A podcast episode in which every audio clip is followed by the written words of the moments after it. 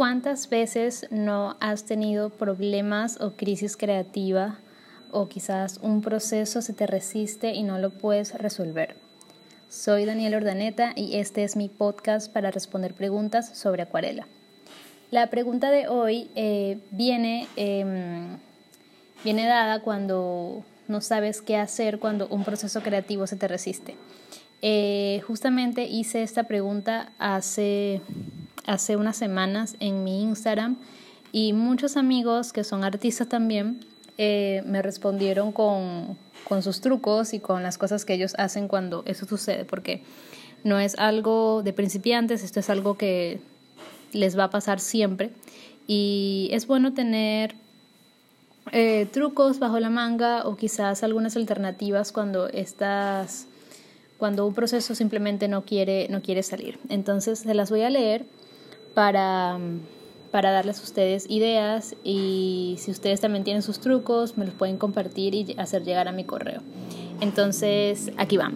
Lo que hace mi amigo Félix Betancourt, él es un tatuador eh, que está en Chile, es que sale a correr y así siente que puede fluir después de las crisis creativas.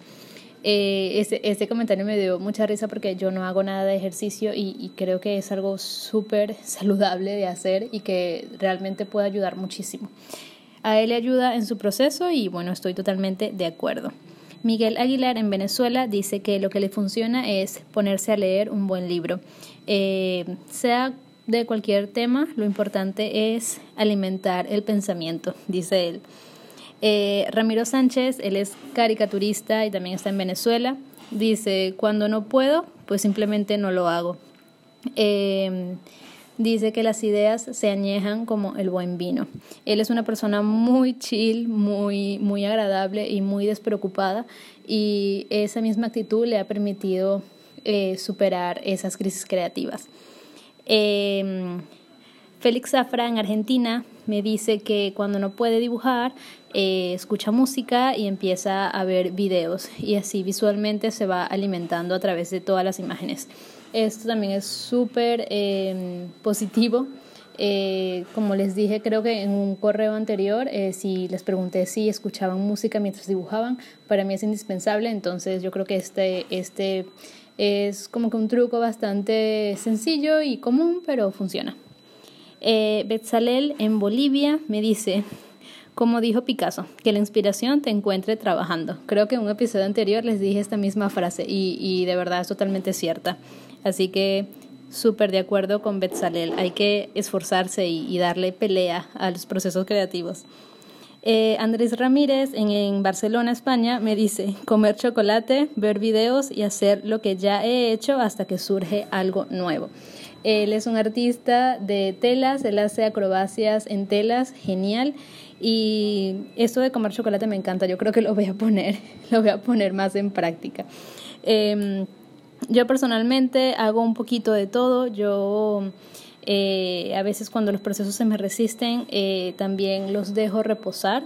Em, es bueno dejar reposar los procesos, no siempre hay que estar activo todo el tiempo. Eh, siempre les digo que dibujen todos los días y es verdad, dibujen todos los días, pero hay procesos específicos que, que, necesitan más reposo. Entonces lo pueden dejar de lado, lo pueden parar un momento y dedicarse a otro sin perder em, la paciencia y la inspiración. Espero que todos estos trucos de todos mis amigos artistas le puedan servir Em, y se adapten a sus personalidades y les pueda servir en un futuro para que cuando vengan esas crisis creativas y vengan eh, esos procesos que se resisten, eh, ya sepan cómo actuar.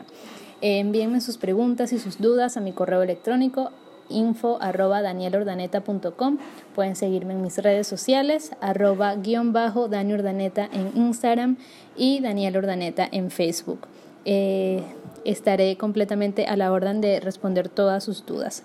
Nos escuchamos en el próximo episodio.